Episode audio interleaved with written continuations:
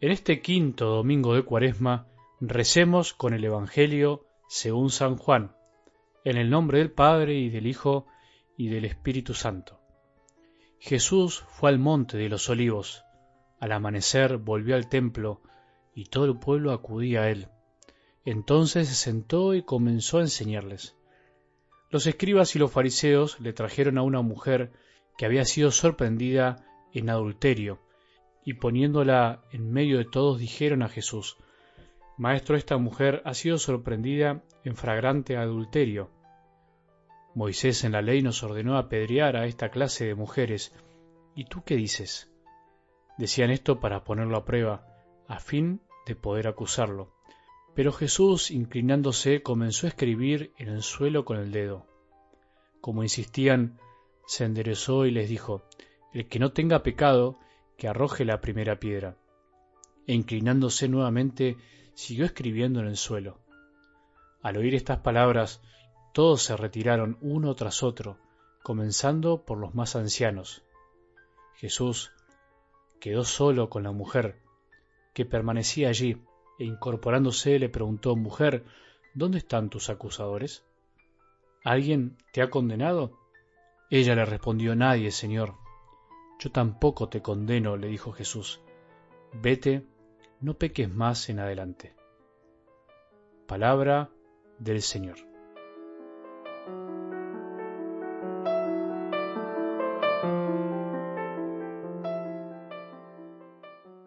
Dejar de ser acusadores, tirar la piedra que llevamos en el corazón y en las manos, muchas veces lista para golpear a los demás. Dejemos de ser acusadores. Tiremos la piedra, pero al piso. A nadie tiremos piedras. Esa es la cuestión de este domingo, el quinto de Cuaresma. La escena de algo del Evangelio de hoy es impresionante. Da ganas de meterse en el corazón de esa mujer. Da ganas de ser también un espectador de ese momento. ¿Qué habrá sentido? ¿Qué habrá sentido al llegar siendo acusada y al mismo tiempo con el peso de sus propias debilidades, de sus pecados, que habrá sentido al escuchar y al percibir la mirada de Jesús, que no la condenó y que además la animó a empezar un camino nuevo, que habrá escrito Jesús en el piso mientras todos tenían sus piedras en las manos, que habrán sentido esos hombres que para probar a Jesús y por querer acusarlo terminaron tirando las piedras y se fueron, como se dice por acá, silbando bajito, como haciendo que no pasó nada. Qué escena impresionante, es la imagen más impactante de lo que Jesús vino a hacer entre los hombres, no a condenar, sino a perdonar y además a ayudarnos a salir del pecado, que es mucho mejor.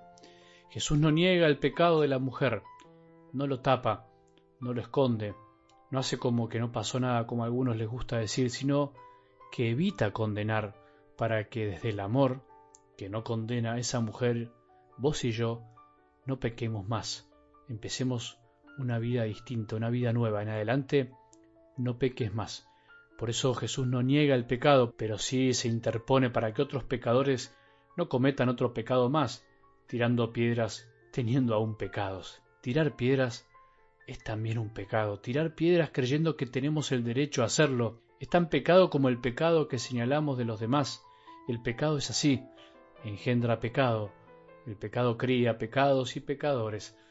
Este es otro domingo más en el que Jesús nos pone de frente al espejo de nuestra propia realidad y debilidad, una especie de parábola del Padre y sus dos hijos, en vivo y en directo. Esto ya no es más un cuento, esto pasa en la realidad, en la realidad de antes y de ahora. Hay pecadores de todo tipo, nadie se queda fuera, un pecador convencido que se enorgullece por pecar y anda ciego por el mundo pecando y molestando a los demás, y por eso necesita de un buen golpe en la vida para reaccionar. El pecador de clase media, por decirlo de alguna manera, el común, que sufre por pecar, vos y yo, que somos esclavos a veces del pecado y además somos acusados por otros también. Y el pecador de clase alta, por usar una imagen que no me gusta tanto, pero es la que se me ocurrió, el que se cree que no es pecador y además se cree con el derecho de apedrear a los demás. Sería algo así. Casi que todos son pecadores menos yo. Padre, yo nunca hice nada malo. Padre, es increíble cuánta gente mala hay dando vueltas por ahí. Son las frases clásicas de esta clase de pecadores. Pecadores anestesiados que no descubren que les falta muchísimo para amar en serio. Que no hace falta ser un gran pecador para haber sido perdonado por Jesús. Que en realidad, si no caímos tan bajo como, aquellos que señalamos, es porque Jesús nos salvó antes, nos quitó la piedra del camino para que no caigamos. Esa es la verdad de nuestra vida.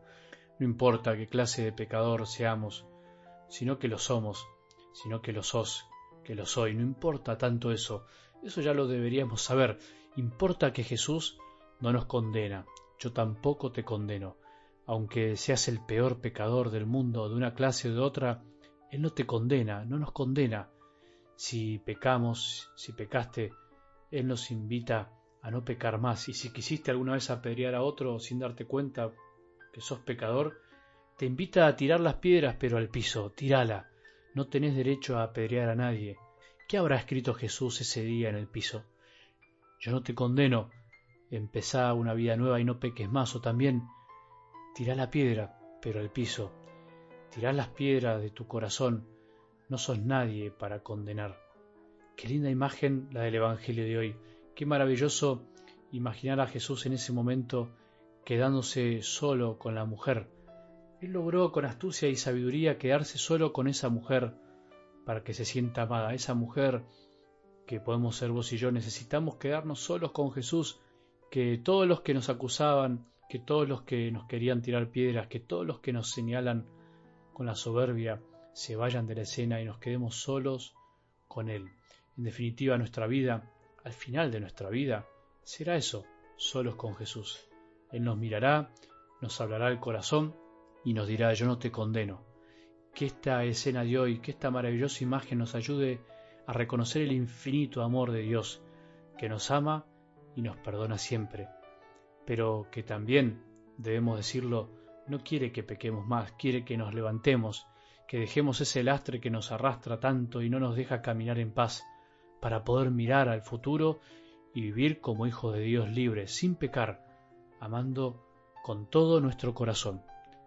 Que tengamos un buen domingo y que la bendición de Dios, que es Padre misericordioso, Hijo y Espíritu Santo, descienda sobre nuestros corazones y permanezca para siempre.